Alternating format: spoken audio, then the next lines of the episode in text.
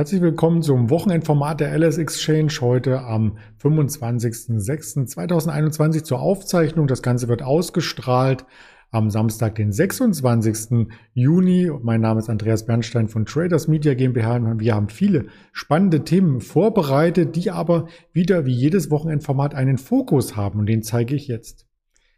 Der Fokus wird sein, Wochenrückblick natürlich vorweggestellt, aber dann Energie für die Weltwirtschaft. An diesem Thema wollen wir uns so ein bisschen aufreiben und das Ganze auch mit dem Patrick gleich erläutern. Zuvor der Blick auf die Märkte im Wochenrückblick und wie ich schon sagte, am Freitagnachmittag wird das Ganze aufgezeichnet und da ist der aktuelle Stand, dass die US-Indizes ganz vorne im Ranking stehen, also die Wall Street, der Dow Jones mit seinen 30 Werten über drei Prozent im Plus in dieser Woche. Allein jetzt am Freitag kamen noch mal einige Punkte hinzu, weil Nike positive Zahlen meldete. Wir hatten das dargestellt im Mittagsformat am Freitag. Die Nike-Aktie mit einem Gap auf der Oberseite von 15 Prozent ist für rund 100 Punkte allein im Dow Jones verantwortlich. Also das sieht sehr, sehr gut aus.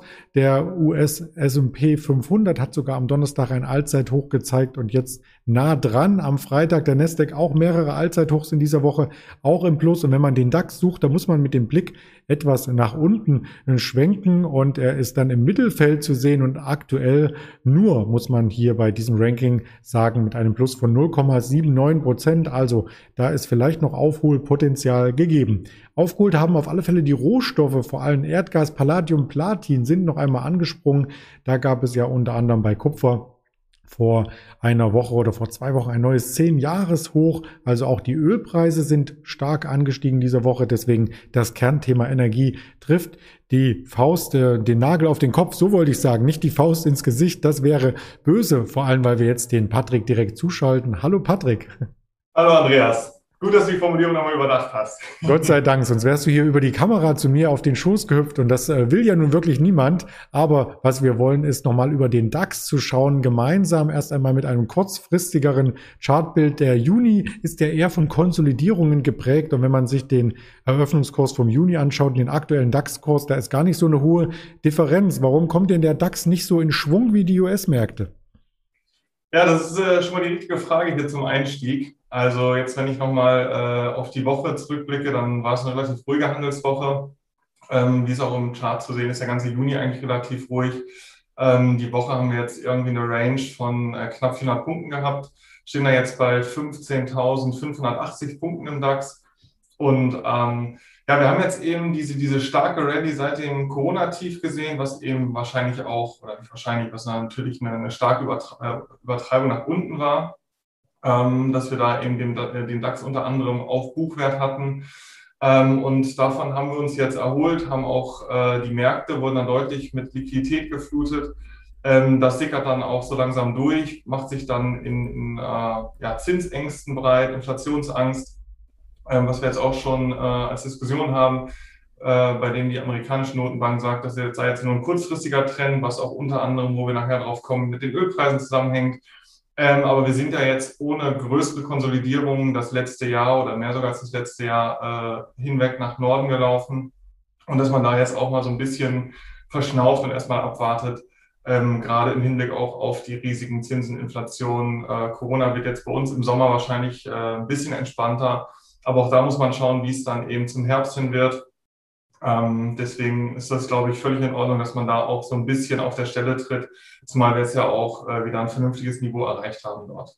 Ja, und vor allem, weil wir in diesem Jahr ja schon so eine durchschnittliche Jahresperformance von sieben bis acht Prozent erreicht haben. Also eigentlich könnte sich der DAX auf die Seite legen und einfach nichts mehr machen bis zum Jahresende. Das hoffen wir natürlich aus Trading-Aspekten nicht. Wir hoffen, dass mehr passiert und die Wirtschaft wächst ja nun weiter. Das haben wir in dieser Woche allein am IFO-Index gesehen, der auf dem höchsten Stand seit November 2018 notiert. Also die Unternehmen sind optimistisch. Man sieht vielerorts auch Allzeithochs, steigende Auftragseingänge. Also da könnte es eigentlich noch einen weiteren Schub geben, oder? Ja, aber wie ich gerade schon gesagt habe, wir sind jetzt auf einem Niveau, was eigentlich auch ähm, schon ganz gut bewertet ist. Also mhm. ich würde jetzt nicht davon ausgehen zu sagen, dass man jetzt ähm, zu teuer ist. Ähm, Im Gegenteil, wir waren im Corona-Tief eben viel zu billig. Und jetzt sind wir auf so einem Niveau, auch wenn man sich, was ich gerade auch schon gesagt hatte, anschaut, wie das mit, den, ähm, mit der Liquidität äh, sich verhält, die von den Zentralbanken kommen, dass da immer eine Stütze für die Aktienmärkte da sind. Und vielleicht geht es sogar noch weiter. Ähm, auch so wie du gerade gesagt hast, ähm, ich hätte nichts dagegen, wenn wir nochmal äh, ein bisschen fester uns im Jahr zeigen. Ähm, die Zeichen stehen auf jeden Fall soweit ganz gut. Wir haben den Impfstoff da. Ähm, wir haben eben diese, diese äh, Spritzen, Konjunkturhilfen, Programme, die laufen. Ähm, alles so ein bisschen auf Kosten der Staatsverschuldung, aber das beflügelt die Aktienmärkte natürlich auch nochmal und von daher ähm, ja, kann die Reise auch äh, gut und gerne nochmal ein Stück äh, weiter Richtung Norden gehen. Mhm. Wir haben den Impfstoff da, wir haben die Spritzen da, das hätte man auch anders verstehen können, aber ich weiß, was du gemeint hast. Ähm, das war sehr gut. Ähm, und auch die Überleitung, hoffe ich, wird ganz gut, denn wenn die Wirtschaft wächst, dann äh, werden auch mehr Rohstoffe nachgefragt. Und gerade der Ölpreis ist ja der Schmierstoff für die Wirtschaft, wie es so schön heißt. Und da sind wir aktuell an ein Mehrjahreshoch herangetreten. Bei ungefähr 75 US-Dollar beim BTI ist dies der Fall. Aber das ist noch längst nicht das Ende der Fahnenstange im Chart, denn selbst bei Börse ARD titelte in dieser Woche eine Überschrift, der Ölpreis geht bald schon auf 100 US-Dollar. Wie stehst du denn da dazu? Ja, also wir haben ja auch jetzt eine rasante Rallye wieder gesehen mit dem Anlaufen der Weltwirtschaft. Ähm, viele können sich wahrscheinlich noch daran erinnern, als wir vor über einem Jahr dort negative äh, Ölpreise hatten. Ähm, da kommen wir nachher auch noch mal äh, drauf zu sprechen, wenn wir uns die Terminmarktkurve anschauen. Ähm, aber dort war es eben so, dass die ganzen Lager eben voll waren, kein Öl benötigt wurde kurzfristig ähm, und es eben mit dem Öl so ist, dass man es irgendwo fachgerecht lagern muss. Äh, und es eben nur begrenzte Kapazitäten gibt. Und somit äh, gab es einen sehr, sehr starken Verfall im letzten Jahr. Und ähm, mit dem Anziehen der Weltwirtschaft ist jetzt hier auch die Nachfrage nach Öl wieder deutlich äh, gestiegen. Äh, die Lager sind äh, schon wieder etwas, äh, etwas leerer geworden. Und was vor allem auch nochmal hier äh, greift, ähm, ist das Thema Fracking, ähm, was ja ein großes Thema war noch vor äh, zwei, drei Jahren, als gesagt wurde, äh, der Ölpreis ist nach oben hin so ein bisschen gedeckelt, weil wenn der Ölpreis zu stark steigt, dann kommen eben oder kommt die Fracking-Industrie dazu und äh, schiebt hier nochmal einen Riegel vor mit einem, äh, mit einem gesamten Angebot an, an Öl. Ähm, und jetzt ist es eben so, dass man auch unter Umweltaspekten, äh, Nachhaltigkeit hier eben äh, mehr und mehr Verbote sieht, dass es immer weiter zurückgefahren wird. Also in Kalifornien habe ich jetzt äh, gelesen kürzlich, äh, ist ein Verbot ausgesprochen, ich glaube ab 2024 oder ab 2025. Ähm, und es kommt dazu, dass wir eben diesen starken Verfall hatten und viele Fracking-Unternehmen dann eben auch äh, in die Insolvenz gegangen sind, weil die Ölpreise eben sehr, sehr niedrig waren und es sich da nicht mehr rentiert hat. Und somit bricht jetzt hier dieser Bestandteil weg, der von oben immer noch so ein bisschen den Deckel markiert hat. Ähm, und somit äh, ja, bleiben jetzt nur noch quasi die Erdölvorkommen die dann konventionell abgebaut werden. Hier haben wir auch noch Förderkürzungen. Ähm, da hat man vielleicht auch nochmal Möglichkeiten, aber insgesamt merkt man schon, die Nachfrage äh, steigt wieder. Die Nachfrage ist damals komplett weggebrochen, die ist zurück, die ist eher nochmal stärker jetzt. Und äh, von daher kann das gut und gerne auch, äh, auch hier nochmal äh, noch weiter nach oben tendieren. Mhm. Und auch wenn mit der Weltwirtschaft ähm, zum Beispiel der Tourismus anzieht, die Reiseindustrie, da wird ganz viel Kerosin benötigt für die Flugzeuge zum Bedanken, Betanken. Auch der Verkehr in der Stadt wird wieder zunehmen. Es gibt schon in München und in äh, Hamburg auch wieder mehr Staus als noch vor einem halben Jahr, hatte ich gelesen. Also da kommt einiges zusammen. Das muss alles betankt werden letzten Endes. Ja, und der höhere Ölpreis, der legt sich dann vielleicht auch wieder auf die Industrie als ähm, ja, Kostentreiber, der die Margen so ein bisschen zusammendrückt. Das haben wir ja bei Covestro in dieser Woche so ein bisschen mitbekommen, ähm, dass eben dann die Kunststoffindustrie sagt, wir haben zu hohe Einkaufspreise und wir können nicht im gleichen Stil die Verbraucherpreise anheben. Also das geht alles zulasten der Margen. Genau, das ist vollkommen richtig. Und äh, deswegen ist es auch so spannend. Ähm, wir haben ja auch die Grafik mitgebracht äh, der Terminmarktkurve. Mhm. Ähm, das ist auch nochmal interessant, darauf einzugehen. Äh, es war ja äh, im letzten Jahr nur der nächstfällige Kontrakt negativ. Ähm, das heißt, auch wenn man jetzt sagt, na gut, ich hätte das ja mir das Öl, äh, das Barrel liefern lassen können, hätte sogar noch Geld dazu bekommen bei negativen Preisen und hätte es dann drei Monate später ähm, dann einfach wieder verkaufen können. So einfach ist es nicht. Deswegen muss man immer bei Öl, wenn man direkt in Öl investieren möchte, die Terminmarktkurve ähm, mit betrachten. Das war auch ein Grund, warum die ganzen Ölkonzerne nicht so stark abgestraft wurden, weil die eben auch viel auf Termin verkaufen. Und auch wenn der nächstfällige Kontrakt da negativ war, war dann zwei, drei Monate später die Kontrakte, die dort verfallen, dann immer noch mit 20, 25, 30 US-Dollar pro Barrel äh, gepreist. Und auch wenn man sich jetzt die Terminmarktkurve anschaut, äh, ist hier genau das Gegenteil der Fall. Also die, die Terminmarktkurve flacht so ein bisschen ab. Und ähm, ich habe mir das jetzt hier einmal auch ausgedruckt, wenn man jetzt den Juni sieht, ähm, dort kostet das Barrel schon nur noch äh, 66,69 Euro. Äh, aktuell sind wir da, wie gesagt, bei 73,50. Da haben, sind wir schon 10 Prozent in etwa schwächer. Das heißt, wenn ich jetzt auf einen fallenden Ölpreis äh, setze, nimmt das die Terminmarktkurve schon so ein bisschen vorweg. Das heißt, ich verdiene erst dann, wenn der Ölpreis im Juni wirklich unter der Kontrakt oder dem Kontraktpreis von Juni steht, nämlich 66,69 Euro. Erst darunter fange ich an, äh, Geld zu verdienen, auch wenn der, äh, der Kassakurs bis dahin schon 10% gefallen ist. Ja, deswegen muss man beim Öl immer aufpassen. Auch wenn man in ETFs investiert, muss man sich die Strategie anschauen. Ähm, rollt man da von den äh, verschiedenen Kontrakten immer zum nächsten? Ähm, und äh, auch wenn man hier eben im Öl äh, investieren will, dann muss man eben äh, die Future-Kontrakte zu Rate ziehen, es sei denn, man investiert indirekt in Profiteure höher, höherer Ölpreise. Zum Profiteur kommen wir gleich noch. Vielleicht noch ein äh, Nachtrag. Ich habe hier äh, frecherweise die Daten von der CMI kopiert. Also die Zahlen sind dann Dollarzahlen. Nicht, dass da jemand verwirrt ist. Das waren keine Eurozahlen, sondern Dollarzahlen, die hier angegeben sind. Und man muss hier auch beachten, dass es einen monatlichen Verfall gibt. Also anders als bei den Index Futures, die wir am Verfallstag vor einer Woche zum Beispiel ähm, betrachtet hatten, die dann quartalsweise verfallen. Im DAX, im Eurostox oder im Bund ähm, ist das hier ein monatlicher Verfall. Aber lass uns zu den Profiteuren gleich kommen. Wer profitiert? Das ist die große Frage. Du hast schon angesprochen, dass die Ölförder ähm, Unternehmen gar nicht so hart abgestraft wurden in der Zeit. Und da hast du uns einen Vertreter mitgebracht, das ist die Royal Dutch Shell. Genau, richtig. Also erstmal nochmal zur Korrektur. Ich weiß gar nicht, ob ich gerade Euro oder Dollar gesagt habe. Natürlich Ölpreise, auch den Ölpreis, den wir aufgeführt haben, notiert in Dollar und auch die ganzen Kontrakte in, in Dollar. Ähm, und ein Profiteur äh, höherer Ölpreise ist äh, ja ein richtiges äh, Schwergewicht am, am Ölmarkt. Das ist die Royal Dutch Shell. Ähm, kennt wahrscheinlich jeder. Ähm, Exploration und Förderung von Mineralöl und Erdgas.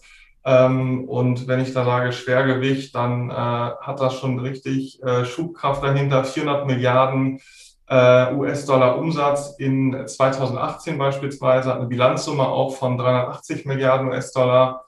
Ähm, Wert ist es aktuell 150 Milliarden US-Dollar. Ähm, und ja, da haben wir auch gesehen, dass dann ähm, zum Öltief im letzten Jahr äh, auch die, die ganzen Ölkonzerne abgestraft wurden, aber nicht so stark, weil eben auch viel auf Termin verkauft wird, was dann eben durch die Terminmarktkurve nochmal anders bepreist ist. Und da waren wir dann eben äh, bis unter 10 Euro ähm, im Jahresverlauf, dann wieder ein bisschen gestiegen, dann nochmal das Tief angetestet und stehen dann jetzt eben bei äh, etwa 17,60 Euro. Ähm, und das äh, liegt eben daran, dass man da eben nochmal andere Möglichkeiten hat, das Öl zu verkaufen und nicht immer direkt zum Kassakurs das verkaufen muss. Deswegen sind die Schwankungen hier, auch wenn man sagt, na, der Ölpreis, der hat sich doch äh, zeitweise, wenn man den Kassakurs anguckt, vom negativen Bereich äh, bis hin auf 73,50 Dollar bewegt. Da hätte doch viel mehr passieren müssen. Ähm, wie gesagt, wieder der Hinweis auf den Terminmarkt. Und ähm, man sieht auch an den Bewertungen, also ich habe mir das auch nochmal angeschaut, äh, Kursgewinnverhältnis von unter 10 drei bis vier Prozent Dividendenrendite, notiert aktuell äh, mit dem Kurs ungefähr auf, auf den Buchwert auch, der bilanziell ausgewiesen wird.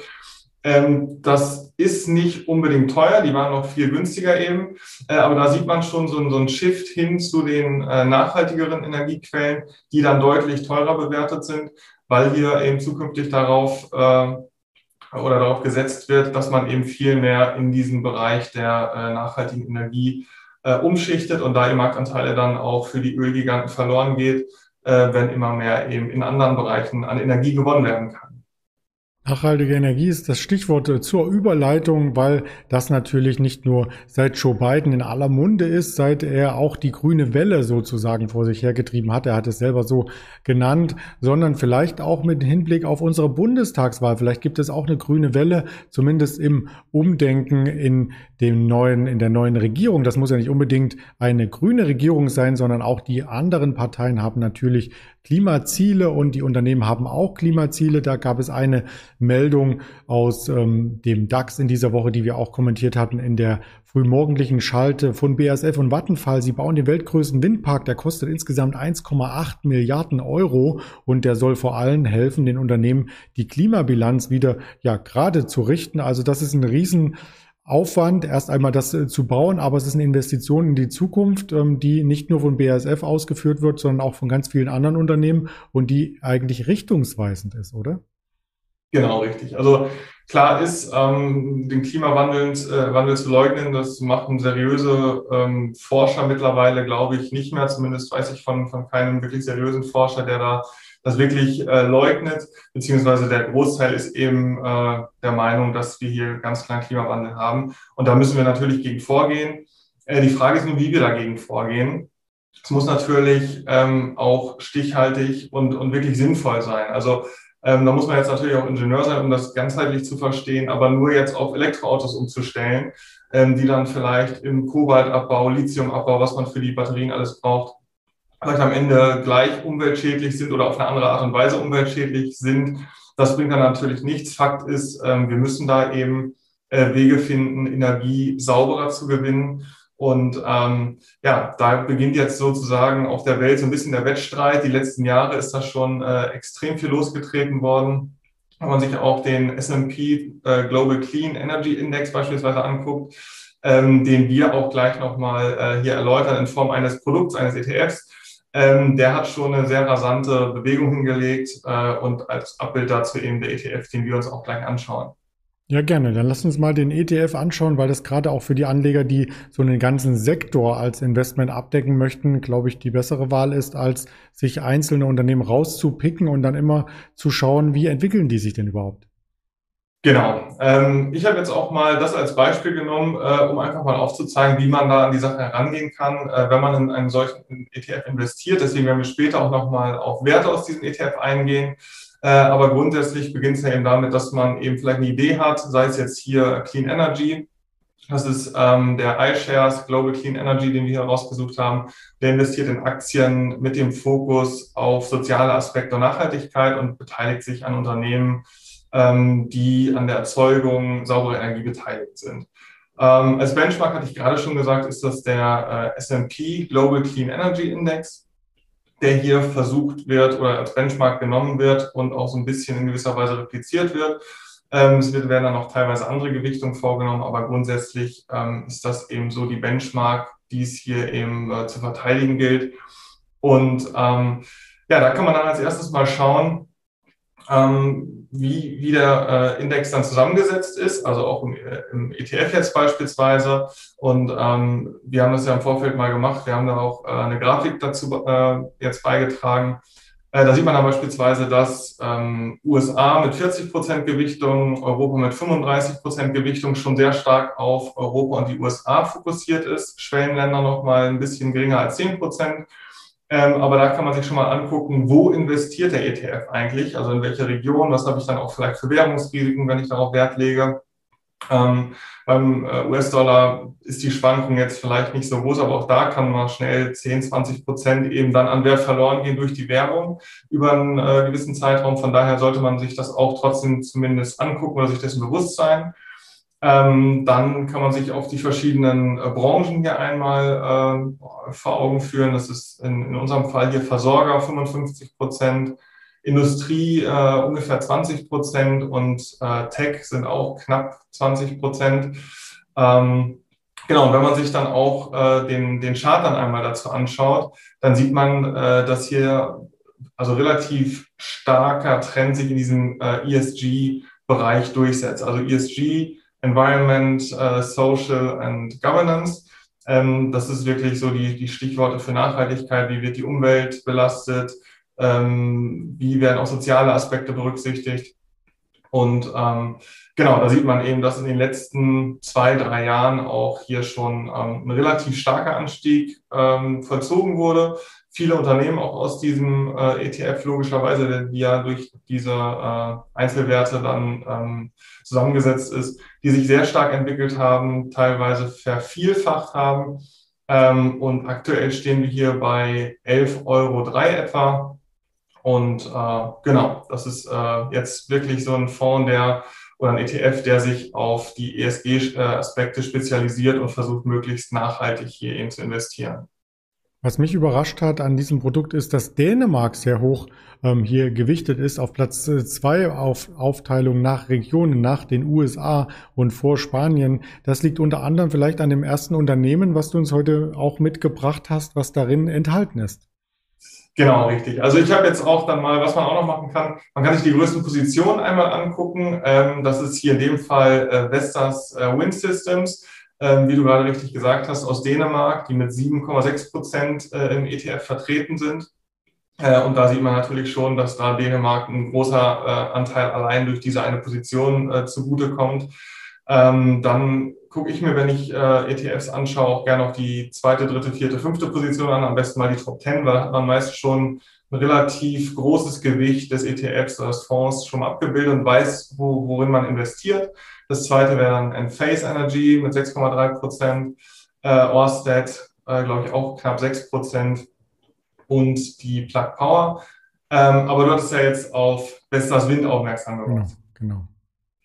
Genau, also ähm, Vestas Wind dürfte auch vielen äh, Begriff sein, äh, befasst sich mit der Entwicklung, Produktion und dem Vertrieb von, von Windkrafttechnologie ähm, hat dort einen ganzheitlichen Beratungsansatz. Also Kunden werden dann auch noch weiterführend beraten, wenn es auch um die Finanzierung solcher Lösungen geht, Instand, äh, Instandhaltung, Installation, ähm, was da alles noch ähm, ja, mit, mit äh, zu beiträgt, dass man am Ende so einen Windkraftpark dann errichtet und ist äh, weltweit der größte Hersteller, ich glaube sogar in allen Sparten, also sowohl offshore als auch onshore, als auch äh, in anderen Bereichen, äh, glaube ich, ist äh, Vestas Wind wirklich in allen Segmenten auch Marktführer, ähm, ist, äh, glaube ich, auf allen Kontinenten vertreten und äh, ja, ist jetzt auch, wie ich schon gerade angesprochen hatte, ich bin auch jemand, der auch gern dann in die Zahlen reinschaut um zu wissen, ähm, wie ist das eigentlich bewertet. Also das Wichtigste ist natürlich immer die Zukunftsaussicht äh, von einem Unternehmen.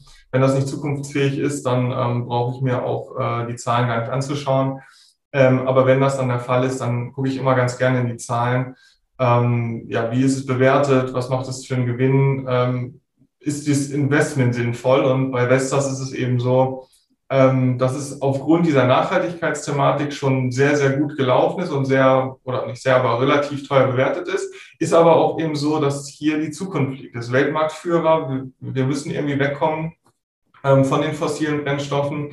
Da ist das eben eine Möglichkeit und sind mit 15 Milliarden äh, Euro Umsatz dabei und äh, ja, Market Cap von, äh, ich glaube, sogar über 30 Milliarden äh, Euro, also mit dem doppelten Umsatz bewertet. Ähm, und ja, Buchwert sind, glaube ich, 5,20 Euro die Aktie, also was an bilanziellem Eigenkapital dort eben ähm, enthalten ist.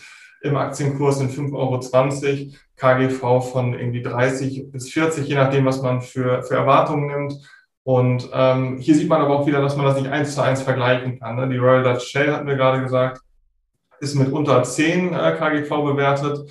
Ähm, kann ich jetzt unmöglich vergleichen. Also kann ich nicht sagen, dass das bessere Investment, weil es ein KGV hat, was kleiner 10 ist und hier sind wir bei 30 bis 40, sondern hier liegt wahrscheinlich die Zukunft. Hier ergeben sich Wachstumspotenziale noch, wohingegen äh, bei den fossilen Brennstoffen immer so ein bisschen rückgebaut wird, denke ich, oder zumindest ist jetzt auch die Markterwartung, was man halt an diesen KGVs ablesen kann. Deswegen finde ich immer wichtig, wie zukunftsfähig ist etwas, aber sich auch den Preis anzuschauen und dann für sich selbst zu bewerten, weil wenn wir jetzt hier technologische Sprünge äh, vollziehen und man hat, ist, hat hier äh, den Marktführer im Depot oder in diesem ETF, ähm, dann kann das auch aktuell noch viel zu billig sein, obwohl es sich erstmal teuer anhört. Also da muss man dann immer natürlich die Zukunftsaussicht mit der Bewertung abwägen. Und äh, ja, sieht auch zu Corona, zum Corona-Tief waren wir irgendwie bei 13 Euro, glaube ich, sind dann im Hoch bis auf 43 Euro hochgelaufen. Also ähm, hier ein Verdreifacher, ähm, stehen jetzt aktuell bei 31,40 Euro. Ähm, ja, ist auf jeden Fall der größte Wert und äh, lohnt sich immer einen Blick auf die größten Werte zu, zu setzen, äh, wenn man dann in, in einen solchen ETF investieren möchte. Vor allem ist es auch eine Firma mit Erfahrung. Das Unternehmen gibt es schon seit dem Jahr 1945, also kein Start-up mehr, was ähm, irgendwie eine neue Technologie baut und man braucht nur an der Autobahn entlang zu fahren, teilweise im Norden zumindest, wenn man die Windkrafträder sieht, da steht ja auf vielen auch Vestas drauf. Also genau da kommt das her, da haben wir alle nochmal persönlich was mitgenommen. Ganz lieben Dank dafür. Und das andere Unternehmen, was du schon genannt hast, das wollen wir natürlich jetzt auch nochmal in Szene setzen. Wir hatten vor ungefähr einem halben Jahr sehr ausführlich immer wieder darüber berichtet. Dann ist es es ruhig um das Unternehmen geworden. Die Rede ist von Plug Power. Genau, das äh, ist ein amerikanisches Unternehmen, was sich mit der Herstellung äh, von Wasserstoff-Brennstoffzellen äh, befasst. Also hier auch nochmal ein ganz wichtiger äh, Aspekt Wasserstoff, der natürlich äh, aktuell noch ein bisschen schwierig umzusetzen ist, zumindest in der Masse, birgt gewisse Risiken, ähm, ist nicht ganz so einfach, das zu transportieren. Ähm, deswegen hat es aktuell noch nicht so viel Aufmerksamkeit, vielleicht wie auch Elektromotoren. Aber vielleicht liegt auch hier die, die Zukunft eben. Und äh, da haben wir damals schon drüber gesprochen, ähm, dass es hier ähm, ja, Jahresabschlüsse gab, die nicht ganz äh, durchgewunken wurden von KPMG. Und das sorgte dann für einen relativ großen Kursverfall. Ähm, jetzt vor, vor einigen Wochen äh, habe ich am Rande mitbekommen, ähm, sind die Jahresabschlüsse durchgewunken worden, angepasst worden und wie damals schon gesagt wurde, ähm, nicht zahlungswirksam. Also die Anpassung erfolgt nicht zahlungswirksam. Ähm, von daher war das immer die, die, die große Befürchtung, weshalb auch diese Abstrafung da stattgefunden hat. Ähm, es musste einfach nur anders nochmal bilanziert werden, aber nicht zahlungswirksam, wie gesagt. Von daher hat man jetzt ein bisschen Vertrauen am Markt zurückbekommen. Ähm, da ist der Aktienkurs dann nach der Meldung auch, äh, ich glaube, am Tag gleich 10 Prozent angestiegen. Ähm, und auch hier, wenn wir da wieder auf die Bewertung einmal eingehen, ähm, aktuell für dieses Jahr wird ein Umsatz erwartet von 500 Millionen US-Dollar. Ähm, und die Marktkapitalisierung beträgt aktuell so etwa 19 Milliarden äh, US-Dollar. Also wenn man sich da auch mal die Verhältnisse äh, vor Augen führt, ein Unternehmen, was noch nie ähm, ein positives Nettoergebnis hatte und eine Bilanzsumme von, von 2 Milliarden Dollar, ähm, dann sieht man schon, wie sehr oder wie, wie, wie stark die Zukunftsfantasien sind. Und auch hier gilt wieder, ähm, ich vermag da nicht zu beurteilen, ob das zu teuer oder zu billig ist, weil wenn das eben ähm, hier bei der Wasserstoff-Brennstoffzellenlösung äh, eben zu technologischen Fortschritten kommt, man hat hier wirklich einen Marktführer dann, ähm, dann glaube ich, kann da noch, ist da noch viel, viel mehr Potenzial drin. Auf der anderen Seite ist es eben eine schwierige Technologie, an der schon seit langem geforscht wird ähm, die aber immer noch nicht umgesetzt werden kann. Ähm, man, man sieht hier einfach, äh, dass es schwierig ist, das Ganze zu bewerten. Man sieht hier auch in diesem ETF, äh, dass da sehr, sehr viele Technologien sind, die eben zukunftsorientiert sind, bei denen man aber auch nicht weiß, ob sie am Ende äh, erfolgversprechend sind. Äh, von daher ja, bleibt das abzuwarten. Ähm, da ist es dann vielleicht auch ein bisschen schwieriger zu bewerten. Aber wenn man da vielleicht äh, den einen oder anderen Ingenieur in, seiner, in seinem äh, Freundeskreis hat, dann kann man da vielleicht auch mal Rat einholen. Das stimmt. Und es gibt ja auch schon etablierte Unternehmen in bestimmten Bereichen wie dem Automobilsektor, die sich dann eben beteiligen oder Kooperationen schmieden. Mit Black Power arbeitet zum Beispiel Renault zusammen und äh, die Firma ist auch, um nochmal einen Vergleich zu starten zu Vestas Wind, seit 1997 aktiv, rund 1000 Mitarbeiter. Die Vestas Wind hat ja 23.000 Mitarbeiter, also ist nochmal eine Nummer kleiner, aber eben an der Börse, ja, wie du schon sagst, wird die Zukunft gehandelt und deswegen sind solche Unternehmen auch ähm, stark im Fokus, ein bisschen Fokus rausgenommen, aber charttechnisch sieht das Ganze vielleicht jetzt auch nach einer guten Bodenbildung aus. Genau, also man sieht auch das Risiko an einem solchen Investment, dass wir ähm, noch deutlich einstellig waren. Ich glaube, wir lagen zwischen 1 und 2 Euro noch äh, 2019 und sind dann im Hoch natürlich jetzt äh, raufgelaufen bis über 60 Euro. Äh, da sieht man natürlich auch, wo da die Risiken liegen. Also äh, dort, wo Chancen sind, sind auch immer Risiken. Das ist, äh, ist leider immer so an der Börse. Äh, von daher sieht man auch, wie schwer sich der Markt da tut, das Ganze zu bewerten. Wenn man jetzt in dieser Range innerhalb von zwei Jahren, wo wirtschaftlich natürlich nicht so viel passiert, äh, fast versechzigfacher dann da eben abgehalten wird, ähm, da sieht man auch, dass der Markt da vielleicht noch gar nicht so genau weiß, wie das einzuordnen ist. Und ähm, ja, wie du schon gesagt hast, viele Kooperationen, ähm, die Autobauer müssen sich da auch neu erfinden, wollen sich neu erfinden. Ähm, du hast gerade äh, Renault, glaube ich, angesprochen, Volkswagen, die sich jetzt auf äh, die E-Mobilität stürzen.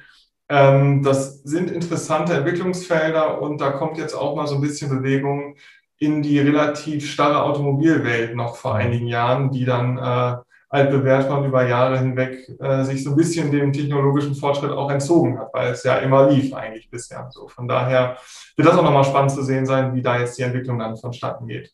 Das stimmt. Der nächste große Sprung nach dem CD-Wechsler steht also quasi an im Automobil. Da bin ich mal gespannt, was da noch auf uns äh, zukommt und ob wirklich diese Ziele, die sich die Unternehmen ja selber gesteckt haben, wie viele Modelle auf E-Mobilität umgestellt werden, ob die auch erreicht werden und was die Modelle auch kosten. Auch das ist ja eine Frage für uns Verbraucher und die Kosten ist insgesamt auch ein Thema, äh, was bleibt, ähm, mit welchen Kosten oder welchen ähm, Nebenwirkungen ist zu rechnen bei der Energiegewinnung. Gibt es überhaupt eine saubere Energie? Ich habe hier hier mal eine klassische Windmühle ähm, eingeblendet. Da weiß man natürlich, dass es da keine anderen Schäden gibt, weil nur der Wind hier eingefangen wird und am Ende ja, umgewandelt in äh, physikalische Energie, in Bewegungsenergie und dann wird eben Mehl gemahlen zum Beispiel. So hat das ja früher funktioniert. Das waren ja die Anfänge.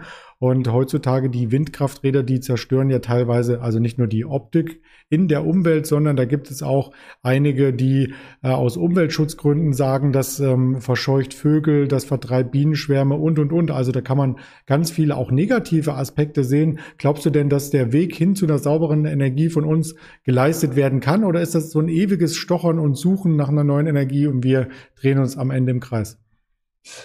Also wenn man jetzt mal die Menschheitsgeschichte so zurückblickt, dann bin ich da schon sehr, sehr optimistisch, dass es da äh, Mittel und Wege gibt. Auch wenn man mal schaut, allein was in der Raumfahrt durch, durch Elon Musk jetzt möglich war, ähm, wie dort äh, die Entwicklung vorangetrieben wurde.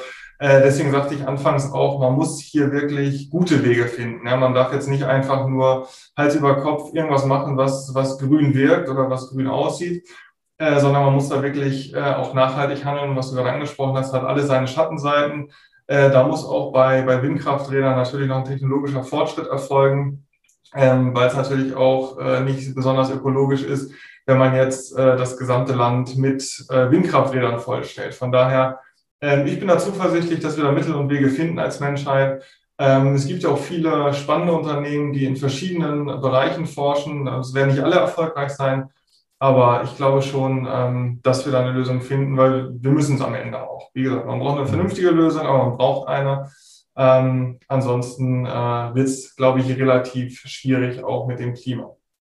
Wir sind hier als Yin und Yang optisch aufgetreten, deswegen von mir auch noch eine schwarze, ein schwarzer Nachruf sozusagen. Es bringt ja wenig, wenn wir in Deutschland ähm, alles auf eine neutrale Klimabilanz umstellen. Bei den Unternehmen investieren Milliarden, Billionen vielleicht sogar als Europäer insgesamt und in China wird die Kohle weiter verheizt. Das bringt uns global ja auch nicht voran. Das stimmt natürlich ähm, und deswegen muss man da eben dann eine weltweite Lösung finden. Ähm, das, ist, das ist natürlich ganz klar, da müssen alle mitmachen. Ähm, da bringt es uns jetzt als Deutschland nichts, aber da kann man auch nicht mit dem Finger dann immer auf andere zeigen, sondern ähm, da muss man schon irgendwo anfangen. Aber klar, bin ich, äh, bin ich komplett bei dir. Ganz alleine brauchen wir das nicht machen, äh, das wird nichts bringen. Ähm, das wird auf jeden Fall auch politischen Herausforderungen, da die gesamte Welt äh, hinter zu vereinen, hinter diesem Projekt. Ähm, aber ich bin trotzdem zuversichtlich, dass wir das hinkriegen. Ich bin auch immer positiv gestimmt und äh, für Sie als Zuschauer der Hinweis, wenn wir die Lösung gefunden haben, dann gibt es die exklusiv auf den Kanälen von der LS Exchange auf YouTube, Twitter, auf Instagram, auf Facebook und als Hörvariante bei Spotify, Deezer und Apple Podcasts. Also bitte all diese Kanäle abonnieren, dann verpassen Sie nicht, wenn wir die Lösung gefunden haben. Und wir machen jetzt erstmal was für die Klimabilanz, indem wir die Computer ausmachen und ins Wochenende gehen. Patrick, ganz lieben Dank. Perfekt, vielen Dank, Andreas. Bis bald. Danke.